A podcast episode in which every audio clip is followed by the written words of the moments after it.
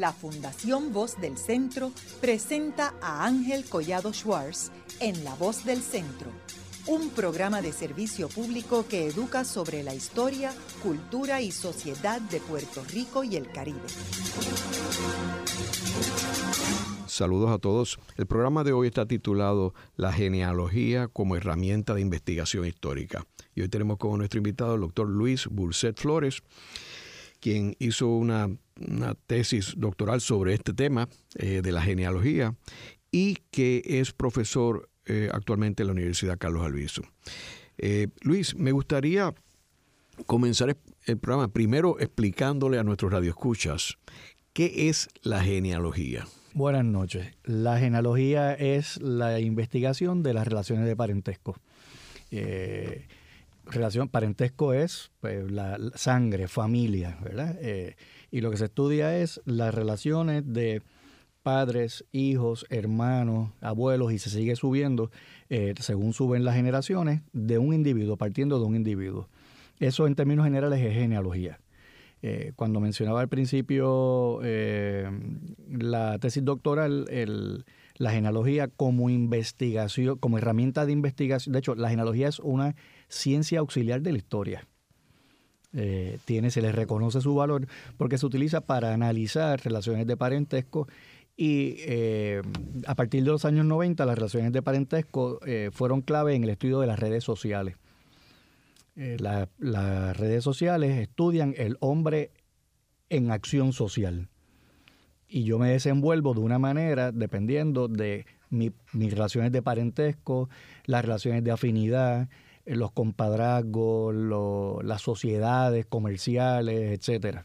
Las famosas camarillas de los siglos XVI y XVII, que los hombres importantes de San Juan salían no solamente con toda su parentela, sino con sus camarillas iban en, iban en grupos nutridos, ¿verdad? Porque eso era parte de la importancia. Y en términos de la importancia de esta disciplina, ¿cuál tú crees que es la importancia? Mira, la, yo, la genealogía tiene una importancia mucho mayor de la que ha recibido en términos generales. En Puerto Rico hay genealogistas, eh, aficionados, existe la Sociedad Puertorriqueña de Genealogía, se reúne todos los meses, el último sábado de cada mes, en la Escuela de Derecho de la Interamericana en Atorrey. Hay un grupo de 300 socios, son personas eh, que van desde sencillamente interesados en escuchar y hacer un cuadrito genealógico hasta lo que llamamos los talibanes genealogistas, que son esos que nada más te hablan de genealogía. Pero esa gente le da mucha importancia. Pero fuera, hay gente sobre todo las generaciones nuevas que desconocen quiénes son sus abuelos, de qué pueblo vienen. Yo me crié en la, en la década del 60, muchachito, y todos los muchachos que, que se criaron conmigo en Cupey, por lo menos uno de los padres no era de San Juan. Mi papá era de Macao y mi mamá era de Cagua. Y así, ya eso, pues como se ha ido, según pasan las generaciones, se ha ido neutralizando, se ha ido estabilizando, ya son generaciones nacidas y criadas en San Juan, segunda generación, y quizás por eso se ha perdido el interés en de dónde yo vengo, quiénes eran mis papás, quiénes eran mis abuelos. La importancia de la genealogía es que es parte de tu, te ayuda a definir parte de tu identidad. Yo soy producto de un padre y una madre que se criaron en unas condiciones, que tuvieron unos padres que hicieron tal, se dedica, el padre era o cortador de caña, o era abogado, o era periodista. Y toda, todas esas experiencias y vivencias de ese individuo inciden en la forma de ser, en la cosmovisión de estos seres que te han afectado a ti, te han hecho lo que tú eres, ¿verdad? O han aportado lo que tú eres. Y el estudio de la genealogía te ayuda a ir descubriendo todo, todos esos elementos que son parte podríamos llamarlo, tu patrimonio personal, familiar. Y hay un detalle interesante, Luis, que eh, no solamente eh, uno, uno debe buscar las ventajas desde el punto de vista de investigar su historia, sino que te provee las herramientas para poder bregar con tu futuro. Porque tú puedes identificar los genes y puedes identificar en qué, como hablábamos ahorita, o sea, en qué parte, o sea, tu, tu papá o tu mamá eh, causaron que tu salud fuera afectada y cómo puedes corregirla con medicamentos para no morirte de un ataque al corazón. Correcto. Eh, eh, comentábamos que yo tengo un cuadro genealógico de a cinco generaciones que son tatarabuelos con todas las condiciones que quedaron registrados en algún documento y las causas de muerte. Y es mucho más fácil para mí y mis médicos manejar mi salud, no, no remediar un problema que ya yo tengo, manejar mi salud, prevenir, sabiendo que hay eh, predisposición a tal cosa o cual cosa. Eso no quiere decir que si mi abuelo murió del corazón, yo voy a morir del corazón, pero se anticipa, se previene. Eh, eso, eso es un aspecto de, la investigación genealógica o un elemento dentro de la investigación genealógica a la que no se le ha dado muchísima importancia. Sin embargo, en Estados Unidos, cuando usted va a hacerse una prueba con cualquier médico, lo primero que te piden es eh, incidencia de condiciones en la familia y a veces te preguntan procedencia, porque hay ciertos grupos étnicos que se asocian con unas condiciones más que, eh, que en otros grupos étnicos. Yo tengo un primo que fue, se fue a chequear a Estados Unidos, jamás le interesó la genealogía. Hasta que ahí le empezaron a preguntar, ¿y, y quién, de dónde venían tus abuelos y qué padecía? No sabía absolutamente nada.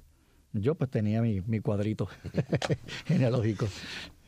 Y en términos de las investigaciones históricas, eh, cuéntanos eh, cómo esta disciplina ha tenido un efecto en las distintas investigaciones históricas aquí. Pues de nuevo, sí, eh, la, genealogía es reconocida como una ciencia auxiliar de, la historia. cuando uno investiga, uno investiga eventos, uno investiga...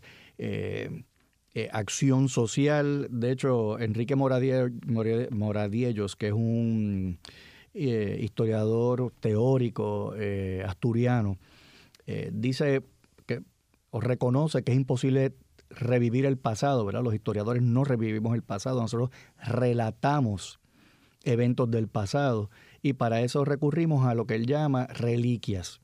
Yo encontré un documento que contiene una información y eso lo contrasto con otro documento y utilizando esos como esos puntos yo voy a construir un relato que está planteado desde mi perspectiva. la narrativa sigue mi, estilo, refleja mi cultura, pero yo, voy a, yo te voy a contar, perdón, algo que pasó. No te estoy reviviendo ese evento, te lo estoy contando. Cuando se, eh, eh, se buscan eso, esas reliquias, las relaciones de parentesco son bien importantes. Porque si yo voy a partir de un sujeto histórico, un actor, como se, se le llama en, los estudios de redes sociales, el actor social, es bien importante conocer que la gente con la que él tuvo relaciones de negocio, eh, la gente que nombró, por ejemplo, volviendo al, tesis, al, tema de mi tesis doctoral, que eran las redes sociales del licenciado Francisco Manso de Contreras, el hombre era, como decía mi mamá en Caguas, tenía un, programita de pitcher y catcher, porque él tenía eh, primos no lejanísimos, no muy lejanos, en, dentro del Cabildo de Santo Domingo. Él había nacido en España, pero se había criado en, Isla Margarita. Y cuando él llega a Santo Domingo, ¿sabes? Él, eh, él inventaba la ley, eh, y de la misma manera, pues inventaba la trampa. Él era primo de los Manso en Puerto Rico, que eran sobrinos del obispo Alonso Manso. Eh, en Cartagena tenía un pariente que era el que le corría los negocios a escondidas, porque cuando él se le nombra como oidor, el rey en, la, en el nombramiento establece que no puede tener negocios personales de ningún tipo porque ya se reconocía de que tú tienes un puesto de gobierno, eso es corrupción, ¿verdad? Tenía un puesto de gobierno, entonces tú tenías negocios que alimentabas con el beneficio que le sacabas. Eh, conocer las relaciones de parentesco de este caballero que nació en el 1553, eh, abre una, una ventana, provee una perspectiva inimaginada hasta entonces en sus actos y su comportamiento como oidor de la Real Audiencia de Santo Domingo. Porque ya tú sabes que esa gente que son nombres ya no son nombres. Toda esa gente es pariente y esa gente tenía una, un compromiso, una deuda con él porque él o los había puesto donde estaba o los utilizaba y los protegía. Es que, que el reconocer esa, esa dimensión de sus relaciones le da una luz completamente diferente a, a su vida y a su, a su obra. Luis, y en la investigación que tú has hecho, ¿hay relaciones eh, estrechas entre eh, las familias en Santo Domingo, Cuba, Puerto Rico y España? Sí la hay. Yo me especializo en el siglo XVI y XVII De hecho, en nosotros en la Sociedad Puertorriqueña de Genealogía, a la que yo pertenezco, eh, establecimos hace unos cuantos años el Simposio Caribeño de Genealogía e Historia. El primero se llevó a cabo en Santo Domingo, luego en San Juan, luego en San Tomás. Eh, y eh, una de las presentaciones que llevó la doctora Elsa Gelpibáis fue la, las relaciones entre las familias de San Juan del siglo XVI con las de Santo Domingo. Y hay una rama de los Ponce de León que en Puerto Rico, entre comillas, desaparecen. No desaparecen, están en Santo Domingo y de Santo Domingo se casaban con gente de Puerto Rico y viceversa, porque eran la familia, la, familia de élite que mantenían cierto poder y cierto estatus y Puerto Rico era una extensión, en el siglo XVI Puerto Rico era una extensión de, la española. Eh, en Puerto Rico existe el famoso mito de que eran tres hermanos que vinieron a Puerto Rico de España y uno se fue a Cuba, otro a Puerto Rico, otro a Santo Domingo. Eso hemos oído, lo hemos oído hasta la saciedad pero dependiendo de la, del periodo, el siglo, hay más o menor eh, relación.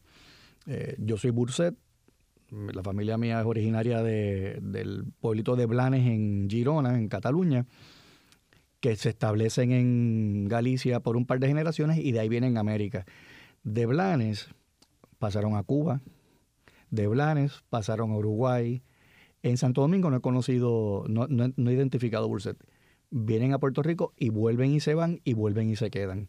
Es que si había, había una dinámica, de hecho, recuerde que el famoso fenómeno de hacer la América, que era un, como una meta de vida de los españoles eh, de la clase trabajadora, venir a América, trabajar, trabajar, pero trabajaban bien duro. Muchos hemos oído los cuentos de dormían detrás del counter de los negocios, los colmados de los familiares, hacían dinerito, que era hacer la América, y luego regresaban como los hombres ricos y poderosos eh, que, soñaban ser a sus pueblos natales. De hecho, es interesante esto que tú mencionas. Este, yo estuve hace unos años en el norte de, Asturias, eh, de donde vienen algunas de las familias más importantes en Puerto Rico, los negocios, como los Suárez, como los Méndez, como los Ballester, eh, como los Pérez. y, y todos ellos tienen grandes casas y grandes propiedades allí donde van este, a veranear, van de Puerto Rico, toda la familia, y ellos allí son identificados como indianos. Los indianos. Los indianos es la gente que se fue a las Indias a hacer dinero y regresaron con mucho dinero. Y, lo dice un poco despectivamente, o sea, no, no, no necesariamente con mucha este, admiración, aunque obviamente ven que fueron exitosos y han invertido en los pueblos eh, y, a mí me estuvo bien interesante que les llamaran indianos, como si fueran indios, este, personas que en Puerto Rico nadie le diría a ninguno de ellos indianos. Correcto, eran peninsulares.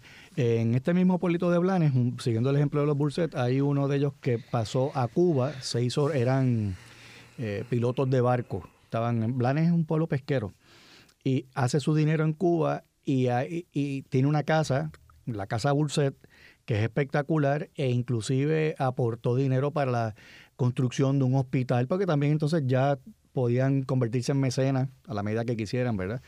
Eh, porque era su dinero. entre los cursos, cambiando de nacionalidad, eh, los cursos tienen el fenómeno de la casa americana, que era eh, yo vengo a, América, en el caso de nuestro Puerto Rico, hago dinero, voy a Córcega y construyo una señora casa. Y esas casas grandes eh, que, el arquitecto Vivoni las estudia y creo que lleva a sus estudiantes una vez al año a Córcega, se llaman casas americanas. No indianos, porque son corsos, ya es otra mentalidad, ¿verdad? Pero casas americanas. Eh, Luis, y en términos del DNA, eh, ¿se hace investigación con el DNA? Sí, sí, sí. ¿Y qué tan atrás uno puede ir? O sea, con, por ejemplo, un bisabuelo de uno que haya muerto, ¿se puede explorar el DNA? Sí, sí, definitivamente. El, el, el DNA o ADN es una herramienta que no te va a proveer nombres ni apellidos, pero te va a identificar relaciones de sangre, más directas o menos directas. Un bisabuelo que haya muerto no importa, porque usted, yo, como varones, llevamos el cromosoma Y y el cromosoma X. Cuando yo me hice mi prueba de ADN, eh, el Y, que es la línea que pasa de varón a varón, o sea, yo estoy cogiendo todos los varones Burset indefinidamente. Eh, yo estoy cogiendo el ADN de mi papá sin tener que hacer la prueba, mi papá, mi abuelo, bisabuelo, y por ahí sigue. En el caso del, del X, nosotros los varones lo llevamos, las mujeres lo llevan, y ese es el, el más interesante porque ahí se coge la información genética de la mamá, de la mamá, de la mamá, de la mamá, de la mamá, que es ese apellido que se ha perdido para siempre. Porque te, llevas a, te llevan a 400, 500 años eh, según las mutaciones, porque se identifican momentos en que el gen muta eh, y pertenece entonces, se, hace otro grupo, otro haplogrupo eh, único, y por ahí sigue. En el caso mío, el ADN mitocondrial, que es el X, me salió amerindio. Tú no sabes el nombre de la India, ni cuándo llegó la India. Lo que sí el doctor Martínez Cruzado me identificó era que ese ADN era común al área del Amazonas, venía del área de Brasil. Porque el ADN mitocondrial amerindio no todo es igual. O sea, los aborígenes de Puerto Rico vinieron se estima, ¿verdad?, que vinieron del Amazonas, del Orinoco, de no sé qué. Pero eh, Martínez Cruzado ha encontrado unas similitudes con Centroamérica también. Pues está la, está la, la hipótesis de que pudieron haber entrado por Yucatán hacia el este, no solamente de sur a norte por, la, por el arco antillano. Ese el ADN, ayuda a definir esas cosas. No te dice nombre, Claro, en el caso de los varones, si, si tenemos línea legítima todo el tiempo, tú sabes dónde estás llegando. La, ventaja de eso para estudios genealógicos es que quizás usted es Collado y yo soy Burset y de momento se hace el estudio eh, de ADN y tenemos lo que ellos llaman un match, un, que es como diríamos match. Un casamiento. Eh, se, se, casa un acierto perfecto en una en en, en primer grado porque recordemos que los apellidos no se heredaban. En el siglo XVI, los hijos de una pareja llevaban unos el apellido del papá, otros el de la mamá, otros el de un abuelo, y siempre la niña menor llevaba el nombre y el apellido de la abuela. ¿Qué quiere decir eso? Que nos ayuda a reconectar más allá de la guía que nos, nos provee el apellido, el apellido paterno. Y a mí me ha salido que yo con los Burset tengo un match en, de primer grado con un montón de gente con apellidos que no tienen nada que ver con el mío, pero posiblemente tenemos un origen común y cada cual, pues por la, la costumbre de utilizar apellidos es relativamente reciente. Eh, antes tú eras Juan, eh, el, verdurero, y después pues verdurero, verdurero se puede convertir como eh, un apellido que denota oficio, o apellido toponímico, que es pues Juan del Valle o Juan del Monte o Juan del Río, y estaban entonces los patronímicos, que es Juan Juanes, que es Juan hijo de Juan. Pero ese, ese hábito que usamos, ese, ese apellido que usamos nosotros como guía principal en la genealogía, se pierde en cierto punto. Y el estudio de ADN, de ADN sirve de brújula más allá del apellido. Y uno empieza eh, el proceso con, una prueba a la persona, o sea, la persona está viva. O sea, bueno, depende de qué está, qué está buscando. Yo me lo hice a mí. Yo me hice la prueba para coger la línea materna de mi papá. Mi papá había fallecido, así que usé a un hermano del que quedaba vivo, cogí esa línea. Eh, yo la prueba es una prueba de sangre? No, es una bobería, es como un Q-tip bien largo que se raspa el cachete por dentro, dentro de la boca eh, qué sé yo, 30 segundos cada lado de la boca, lo mete, lo mete en un botecito y lo manda por correo. De verdad, no, hay que pincharse, es la cosa más sencilla del mundo.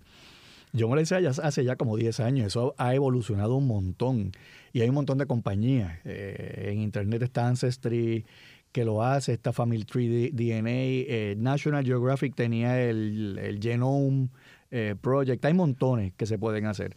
Nosotros en la Sociedad Puertorriqueña de Genealogía tenemos el proyecto de ADN puertorriqueño y la chulería es que como tenemos las genealogías unos de otros, es más fácil encontrar esos empates que no son aparentes. Haremos una breve pausa, pero antes los invitamos a adquirir el libro Voces de la Cultura, con 25 entrevistas transmitidas en La Voz del Centro procúrelo en su librería favorita o en nuestro portal.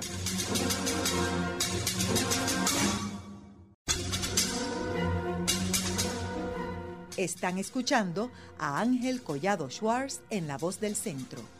Ahora pueden accesar a toda hora y desde cualquier lugar la colección completa de un centenar de programas transmitidos por la voz del centro mediante nuestro portal www.vozdelcentro.org. Continuamos con el programa de hoy titulado La genealogía como herramienta de investigación histórica, hoy con nuestro invitado, el doctor Luis Burset Flores. Eh, Luis, en el segmento anterior estuvimos hablando sobre algunos casos específicos en Puerto Rico, pero me gustaría que hablaras un poco más sobre la genealogía en Puerto Rico. Ok. Eh, la genealogía en Puerto Rico tiene una ventaja sobre hacer genealogía en cualquier parte del mundo no hispano, y es que en Puerto Rico se registra el apellido del padre y de la madre. Cuando usted empieza a hacer investigación genealógica, eh, tiene dos eh, recursos bien valiosos. Uno es los registros de la, de la iglesia, eh, principalmente la iglesia católica. El bautizo, el acta de bautizo tiene el nombre del padre con sus dos apellidos, de la madre con sus dos apellidos y los cuatro abuelos. Ahí ya usted, desde usted hasta sus abuelos, ya hay tres generaciones. Eh, está el registro civil, que empieza en Puerto Rico en el 1885, que tiene más o menos la misma información. Y entonces están los censos de Estados Unidos ya eh, en Internet se encuentra el censo del 1940. Eh, hago el comentario de la ventaja que tenemos en Puerto Rico porque cuando usted ve el censo de 1940 y usted va al barrio en Caguas en que vivía mi bisabuelo en el 1940, eh, te ponen su nombre, su primer apellido y su segundo apellido, lo mismo para la esposa y lo mismo para los hijos. En Estados Unidos si John Smith se casó con Mary Jones, después que se casan, Mary Jones dejó de ser Mary Jones, se, se convierte en Mary Smith, y vaya usted a saber cuál, cuál de las 60 parejas de John Smith y Mary Smith es la suya. En ese sentido, para hacer genealogía en Puerto Rico es relativamente fácil. Hay pueblos eh, donde hubo fuego, donde hubo inundaciones, se han perdido los libros, pero son los menos la Catedral de San Juan custodia el, libro de matrimonios que empieza en 1653. Recordemos que los holandeses en el 1625 lo quemaron todo. En Santo Domingo el primer libro de matrimonios y bautizos empieza en 1590. Fue el año de Drake, cuando Francis Drake entró y quemó también todo lo que tenía. Pero 1653 para la mayoría de la gente es mucho, mucho tiempo, hay mucha información. El reto más grande que tenemos los puertorriqueños, todos, es cruzar del siglo XVIII para llegar al XVI. Porque muchos, por ejemplo, Caguas, cuando era el partido de Caguas, que incluía Caguas, lo que hoy en día es San Lorenzo, Gurabo, Aguas Buenas, Las Piedras, Junco, hasta Humacao, empieza en el 1730, que es una chulería, ¿verdad? Porque tienen, de, llevamos ahí? 300 años casi 300 años, ¿cuántas generaciones hay? Cinco por cada 100 años. 15 generaciones. Pero el reto está cuando llegas, perfecto, entraste a los libros, encontraste, estás 1760 y pico, ¿cómo de ahí brincar? Y ese es un, reto que la doctora Gelpi también ha estado trabajando, mirando mucho hacia Santo Domingo, tratando de entender eh, e, es, ese vacío documental aparente, pero no sabemos si realmente existe la documentación y no la hemos visto para poder cerrar. Pero hacer genealogía en Puerto Rico es fácil.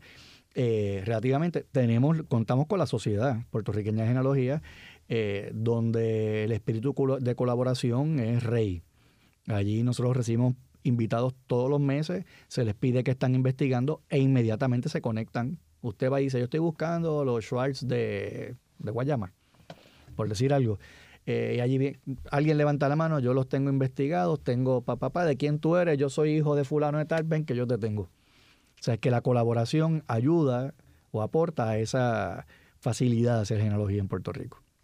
Y en términos de los cabildos, si vamos a los cabildos, eh, Coamo y San Germán, etcétera, ¿hay más investigación o menos? Desde el punto de vista de genealogía. De genealogía, eh, lo que pasa es que el cabildo, de entrada los cabildos de San Juan son los que se han publicado, se han transcrito y llegan hasta...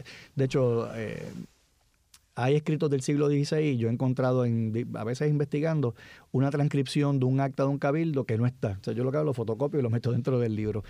Pero el cabildo lo que recoge es actas, qué dijo y qué se acordó.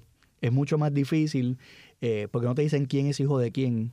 no, no establecen parentesco, lo que recogen es, es una minuta de qué pasó, a quién se eligió, a quién se amonestó, quién se presentó a pedir eh, tierra.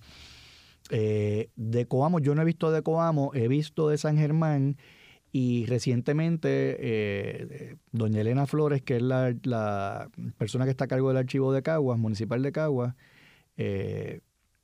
me mandó un listado de, actas del Cabildo de, de, Caguas que empieza en 1803, que nadie, digo, no digo que no las hayan visto, no han sido transcritas y son montones. Hay decenas de actas pero valor genealógico no tienen.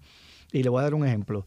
Eh, creo que fue en 1813 que coincide con la Real Cédula de Gracias que empiezan a llegar extranjeros y mucho peninsular que están viniendo a Puerto Rico de, de la guerra de independencia de, de Sudamérica, empiezan a desplazar a las oligarquías criollas que habían sido dueñas de los cabildos, eh, habían sido siempre tenientes a guerra. Por ejemplo, en Caguas los Delgado Manso toda la vida dominaron todas las tierras y eran pues el teniente a guerra que era el equivalente del alcalde. Eh, y de momento el gobernador, un nuevo gobernador, no me acuerdo si fue Montes o cuál fue, tiró una ley de que no, había, no podía haber, los miembros del cabildo no podían estar relacionados por parentesco. Y destituyen a todos los criollos que habían copado el, el cabildo y en su lugar entran peninsulares. El acta te dice que, que, tuvieron que renunciar, pero no te dice la relación. Yo a través de la genealogía te pude decir, pues don Calixto Delgado era, cuña, era concuñado de fulano, eh, don fulano Morales estaba casado con la hermana de uno de los, de los miembros del, del cabildo, y por eso fue que tuvieron que abandonarlo. Pero el acta se limita a decirte que tuvieron que renunciar.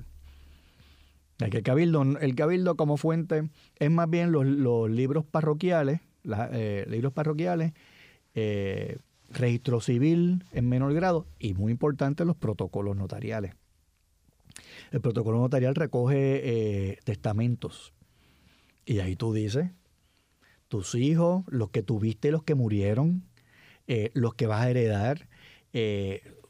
Te menciona otra gente cercana a la persona que testa qué tenía, qué debía. Eh, los protocolos son súper interesantes. Es una pena que en Puerto Rico eh, los protocolos más antiguos en general empiezan en la segunda mitad del siglo XIX.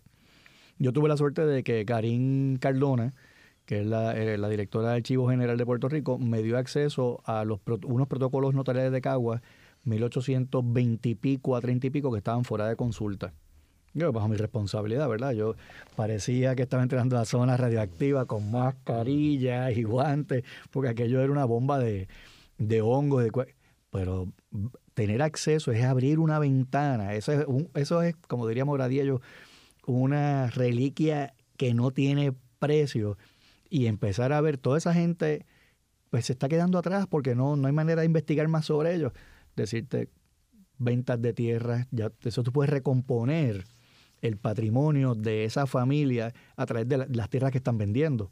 Eh, los testamentos, qué dejaban, qué debían, las mentalidades, que es una manera, es un marco teórico, ¿verdad? Las mentalidades, yo no lo uso, pero es valiosísimo.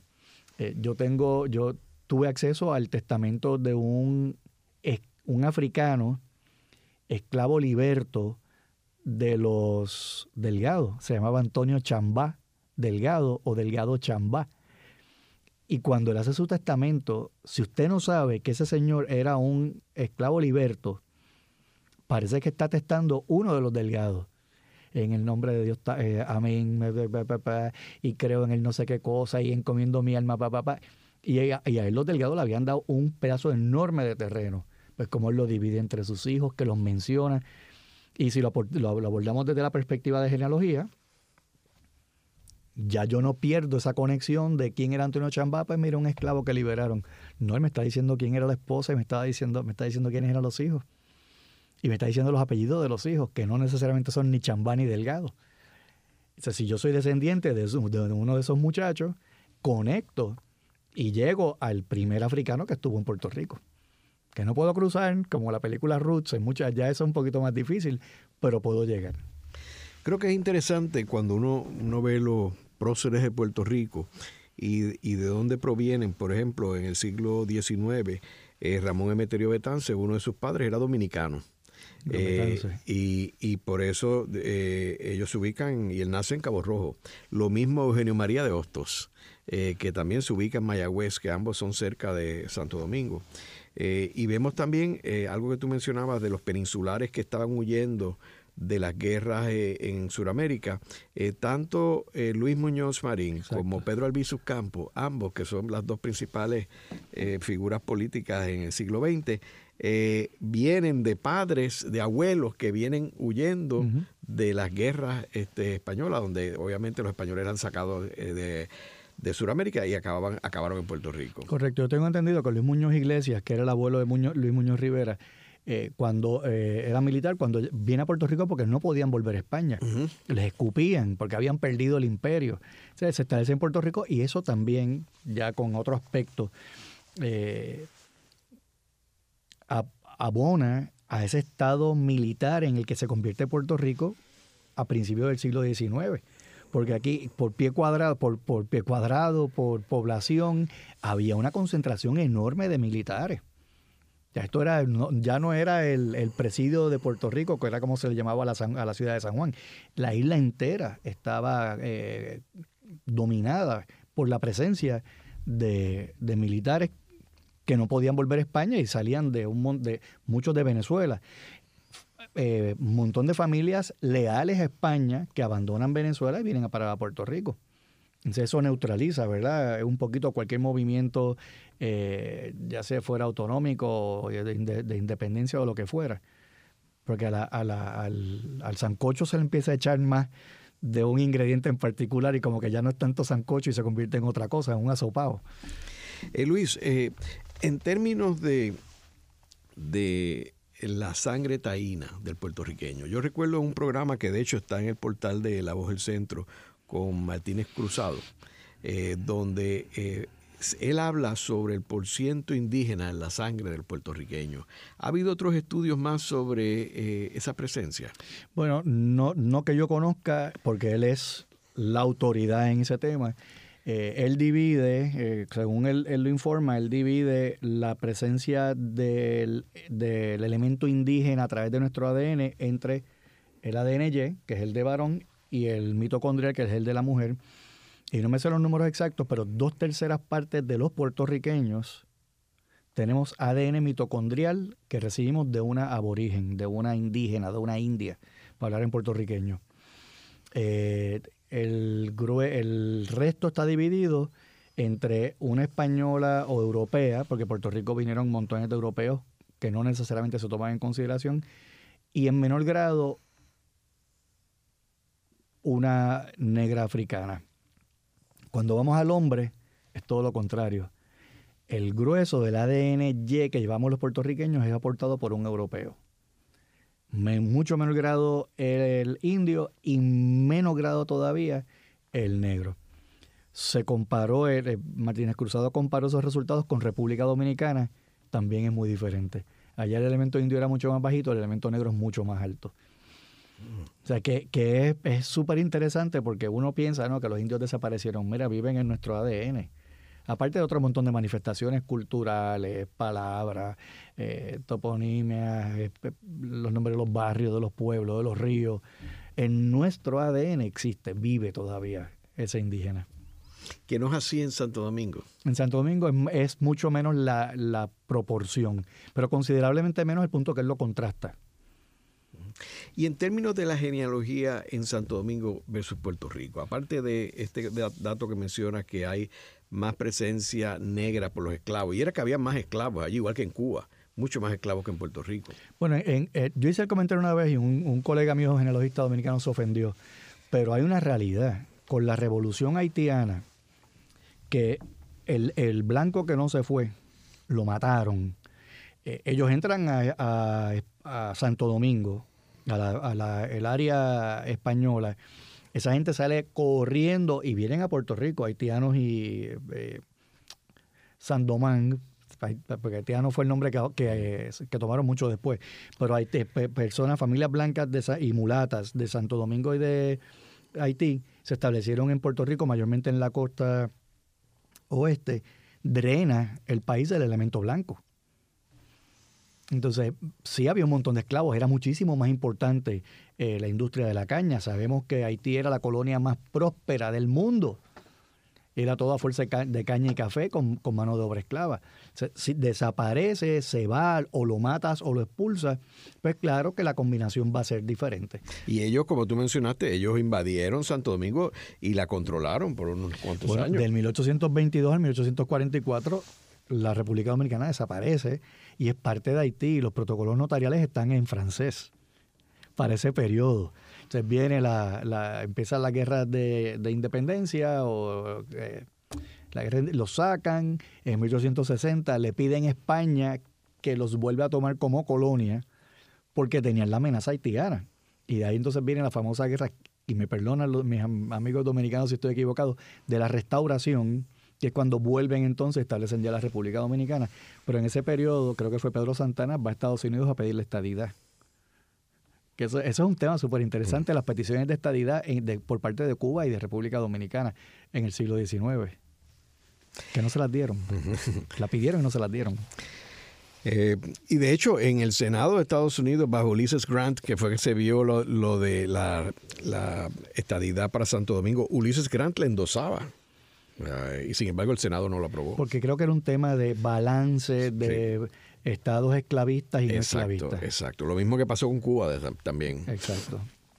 Ahora Luis, eh, eh, ¿qué otra diferencia hay entre la genealogía dominicana y la de Puerto Rico?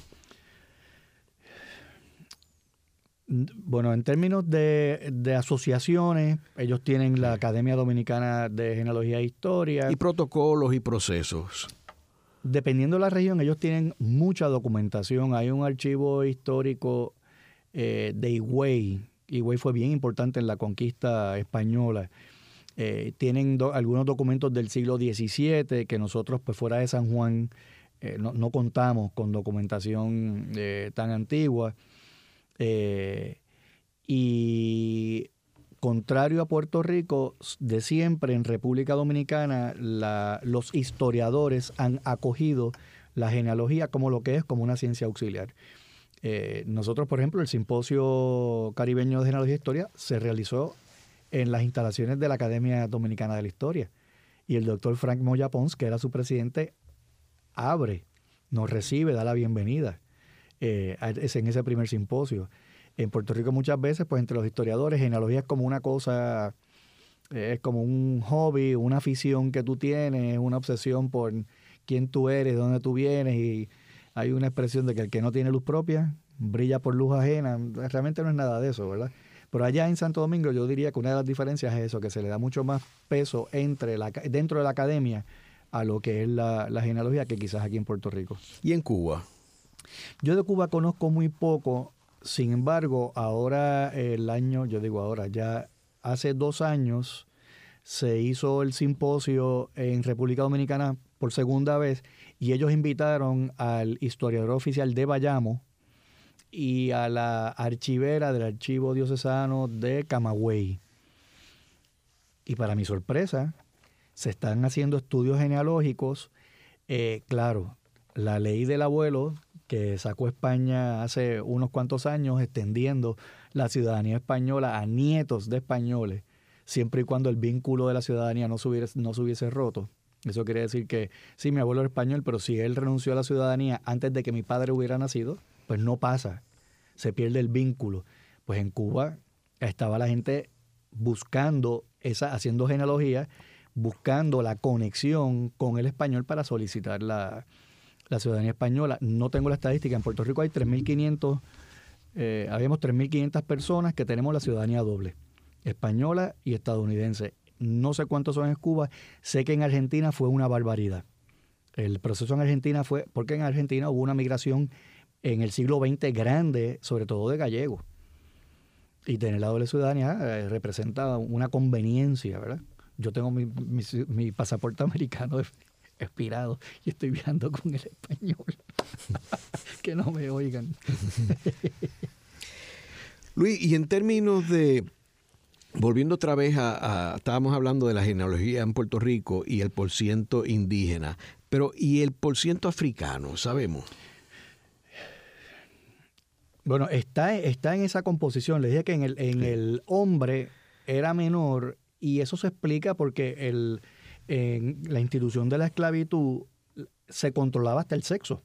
¿Verdad? Este, como que, cuando tú podías juntarte con, con quien fuera, el matrimonio se velaba mucho porque si yo soy dueño del, del hombre y tú eres dueño de la mujer, eh, el hijo a quién pertenece, eh, unas cosas ¿verdad? que a nosotros nos chocan hoy en día, hoy en día esos conceptos, pero que en aquella época eran bien importantes por consiguiente. Eh, y creo que hay estudios sobre la falta de crecimiento natural de las poblaciones esclavas por problemas como estos. Están presentes también por otro medio que es el mestizaje, ¿verdad? todos estos señores que tenían hijos que no reconocían con las esclavas, eh, pues ahí hay, una, ahí hay un ADN eh, de origen africano eh, por la madre, que después según esa persona, en este proceso gigantesco de, mestizaje que se ha dado en Puerto Rico, pues va reduciendo. Eh, pero no, no le puedo decir concretamente más allá de ¿verdad? Esto, estas ideas generales de las razones por las cuales no se encuentra de manera muy numerosa en, o, una proporción, debo decir, una proporción más importante en el ADN general. Sea, si miramos la huella racial del puertorriqueño, eso que le dije, dos terceras partes mitocondrial, dos terceras partes es amerindio, creo que el otro 20% es africano y más y menor la, la, europea, puedo estar equivocado, pero en el varón es muchísimo más grande el elemento europeo y el negro entonces más pequeño, igual que el indígena. ¿Y en otras partes del Caribe no se ha hecho investigación, San Tomás, Santa Cruz? No, no conozco, sé que eh, hablando de genealogía, en San Tomás hay, está la Virgin Islands Genealogical Society, VIX, ellos pertenecen a, participan en los simposios y ellos hacen estudios eh, súper importantes de su ascendencia africana, porque los daneses llevaban mucho, un registro mucho más completos sobre los esclavos que lo que hacían los españoles.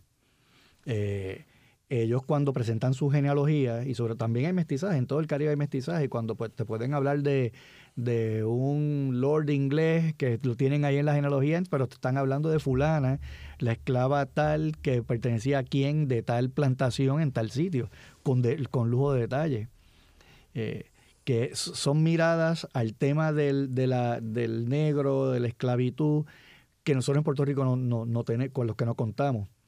Eh, en la Sociedad de Genealogía publicamos las actas de los simposios y el año que se hizo en San Tomás hubo unas conferencias bien interesantes comparando poblaciones en, creo que fue en Santa Cruz, una población de negros libertos versus una población de esclavos con causas de muerte súper interesantes.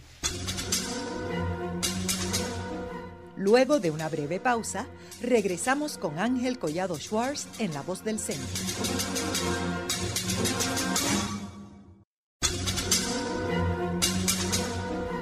Están escuchando a Ángel Collado Schwartz en La Voz del Centro.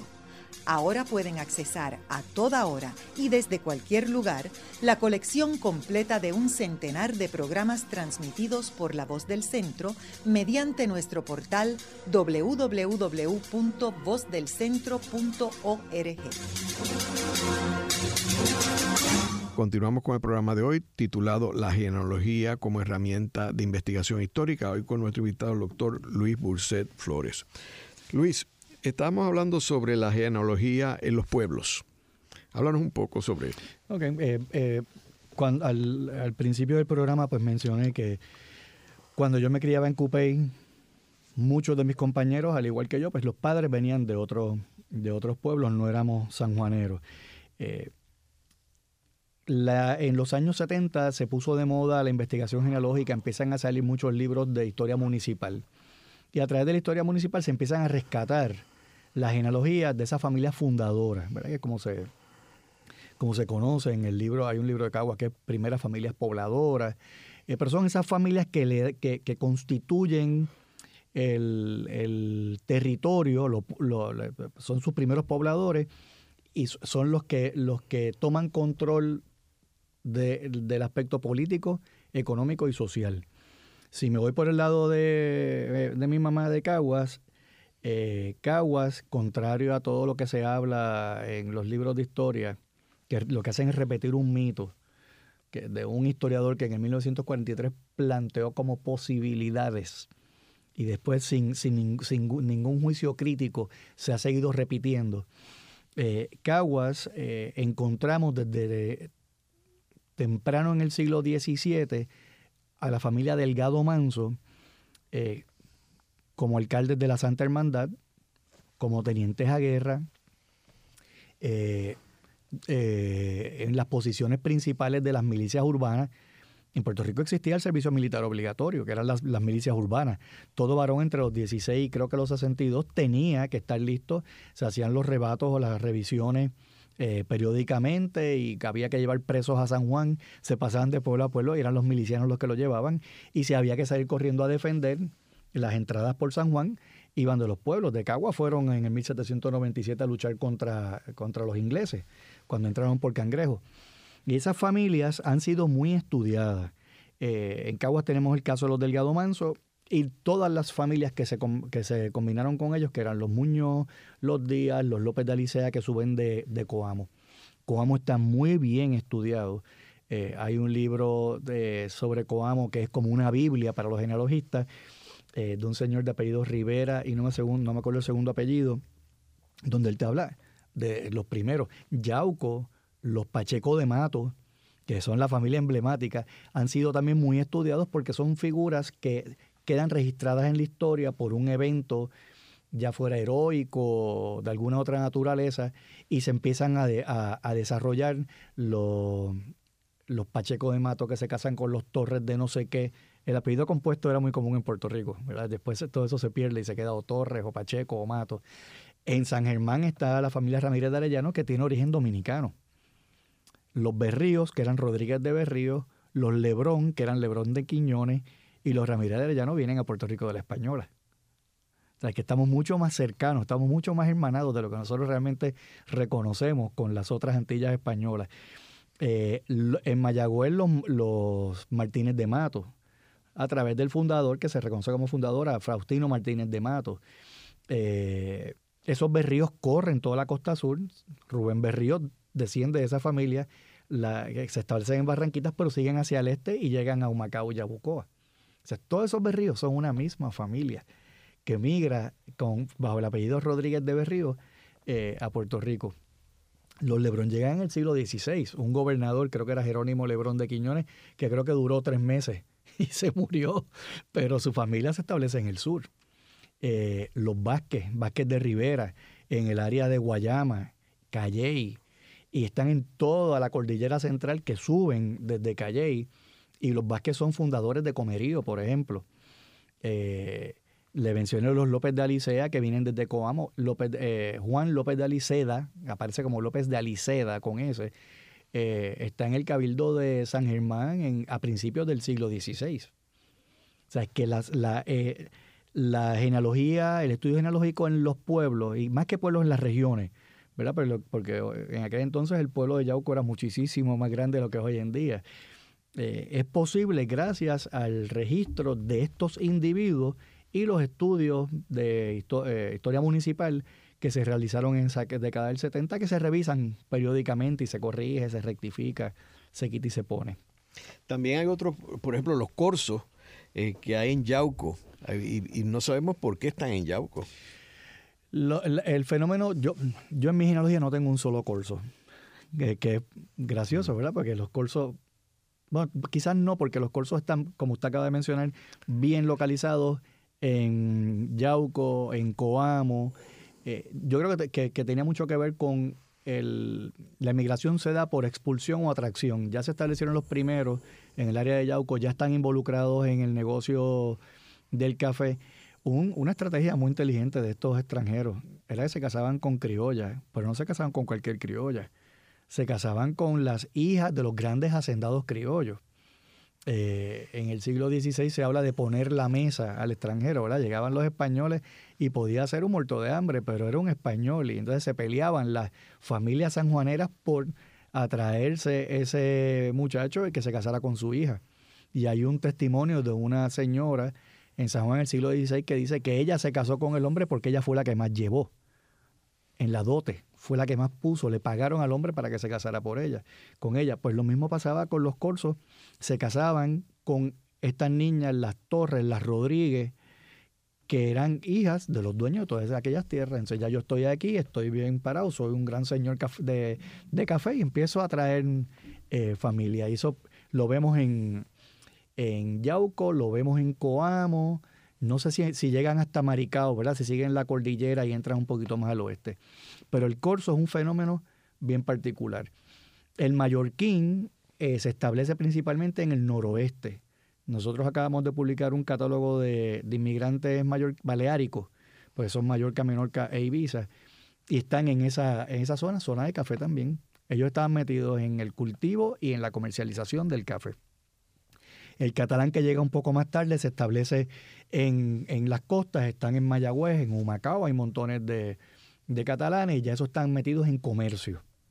Ya son estas nacionalidades españolas que llegan posteriormente, pero sí, escogen como unos bolsillos. Pero es por eso que ya hay comunidades. Maricao, eh, en Maricao hay muchísimos catalanes, muchos de ellos se convierten en alcaldes. Hablando de redes sociales, ¿verdad? Relaciones de parentesco y relaciones comerciales. Luego de la pausa, continuamos con Ángel Collado Schwartz en La Voz del Centro.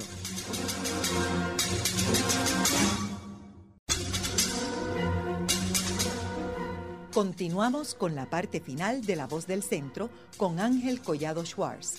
Pueden enviarnos sus comentarios a través de nuestro portal www.vozdelcentro.org.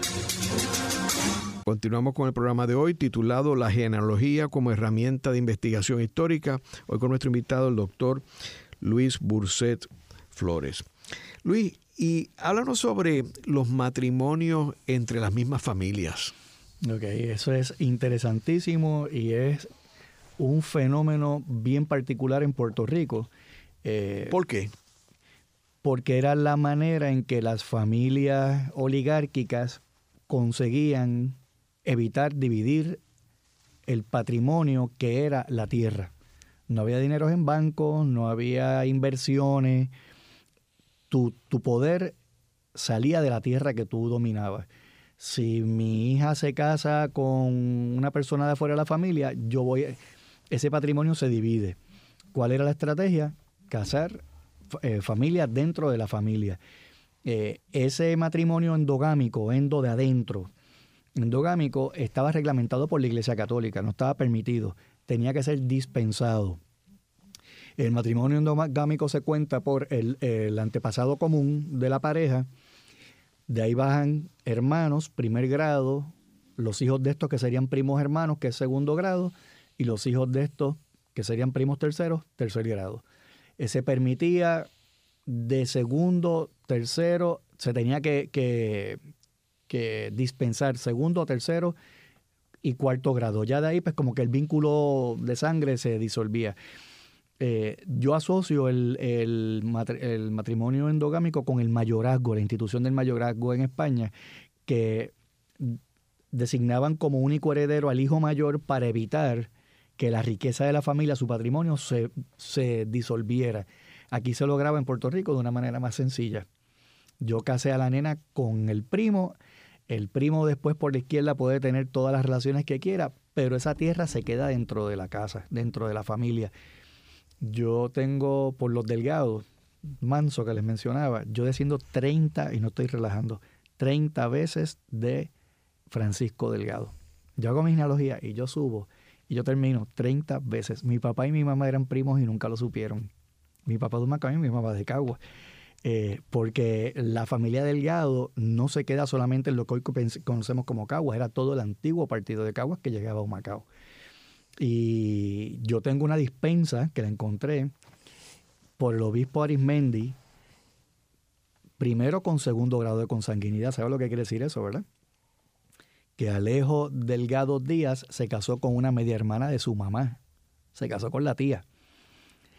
Ese es el primer grado es la tía, el segundo grado es él, pero ahí no acaba.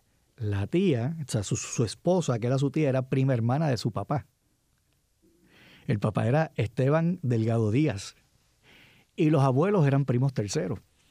O sea, en Puerto Rico tenemos un fenómeno que es el resultado de este patrón endogámico de unas la incidencia de unas condiciones de salud que no se ven en otras partes del mundo. En Puerto Rico hay un tipo de albinismo que es único a Puerto Rico. Todos conocemos el caso de una familia en Orocovis, en un barrio de Orocovis, que todos son sordos. O sea, eso no pasa de la noche a la mañana. Ese es el resultado de este patrón de casarme dentro de la familia que tiene lamentable, la lamentable consecuencia de que potencio la probabilidad de que cualquier condición que yo tenga genética se manifieste. Pero el matrimonio endogámico en Puerto Rico fue ley. Es, fantástico las dispensas que dan un montón de información genealógica, porque tú tenías que llevar tu acta de nacimiento, el de la novia, se reconstruían los cuadros genealógicos, eh, se custodian en el Archivo Histórico Diocesano de San Juan. La archivera es el, la señora Elce Saya, súper dispuesta siempre a ayudar y se conservan empezando más o menos en 1845, los expedientes como tal. Porque el matrimonio siempre dice fueron dispensados de segundo con tercero, pero ver el documento de la dispensa, que es riquísimo, eh, es otra cosa. Otro documento que se custodia en el archivo diocesano es eh, la probanza de soltería. Porque si yo soy español o yo soy extranjero y vengo a Puerto Rico y me quiero casar con una mujer aquí, yo tengo que probar que yo soy soltero que yo no soy cura ni estoy casado fuera de Puerto Rico. Y eso es un expediente con una riqueza también tremenda al traer documentos de otros países y tener testigos que, te, que, declaran a favor de esa persona, que lo conocen, quién eran sus padres, quiénes eran sus abuelos, que no está casado. Ahora, en aquel tiempo la iglesia era la que certificaba todo esto, ¿verdad? Ahora, después que vienen los americanos, eso cambia. Tengo entendido que las dispensas continúan, eh, pero la iglesia como custodia de los eventos demográficos eh, se acabó, creo que inclusive en 1885, cuando se instaura el registro civil. Pero antes el, gobierno España, español no podía sustentar ni la educación, la educación se daba en las iglesias, ni la educación ni la salud, los hospitales eran de la iglesia, eh, el registro de nacimientos, muertes y, y matrimonios le correspondían a la iglesia, el gobierno no podía. De hecho, eh, cuando eh, entraron los americanos, fue noticia que salió publicado en el New York Times cuando se empezaron a enterrar personas y a hacer sepelios eh, civiles que, eso uno, uno no pensaría, o sea, la iglesia controlaba el sepelio de la persona y, y dónde te enterraban y si te enterraban en un cementerio oficial o no. Correcto, depende si te suicidaste, tú sabes que no podías enterrarte en, en terreno consagrado, era afuera del, del, cementerio. Pero era una responsabilidad que no, no asumió por sí sola, eso era parte del patronato, el patronato real tú tienes que hacerte cargo de todo esto. O sea que ahora, desde el punto de vista civil, todavía el Estado prohíbe eh, matrimonio.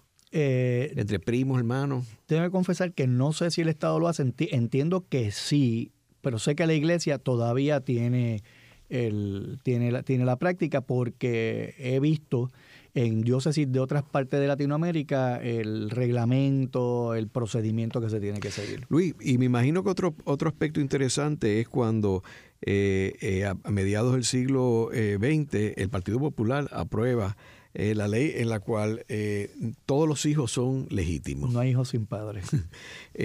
y eso tiene que haber cambiado bastante en términos de del estudio de la genealogía, ¿verdad? Bueno, facilita claro. en, ese, en ese corto periodo de tiempo porque ya no, no te aparece un, que en mi caso, un Francisco Flores, hijo natural de Benedicta Flores. ¿Quién era el padre de Francisco Flores? Yo hice la prueba de ADN a un primo hermano mío para ver si damos finalmente con quién era el padre de, Francisco Flores. En el programa de hoy hemos discutido eh, el tema sobre la genealogía, que es un aspecto bien interesante para uno poder primero, descubrir las raíces de uno. Segundo, protegerse basado en un análisis en términos de los genes eh, eh, que uno tiene, protegerse, proteger su salud para el futuro. y tercero, para el pueblo. es importante uno saber de dónde viene el puertorriqueño y dónde, qué es lo que tiene en su ADN o, DNA que, lo, que lo convierte en un ciudadano distinto a los de islas tan cercanas como Santo Domingo. Eh, muchas gracias, Luis. A ustedes. Esta ha sido una producción como servicio público de la Fundación Voz del Centro. Los invitamos a sintonizarnos la próxima semana a la misma hora. Y recuerden que pueden adquirir el libro Voces de la Cultura en su librería favorita o en nuestro portal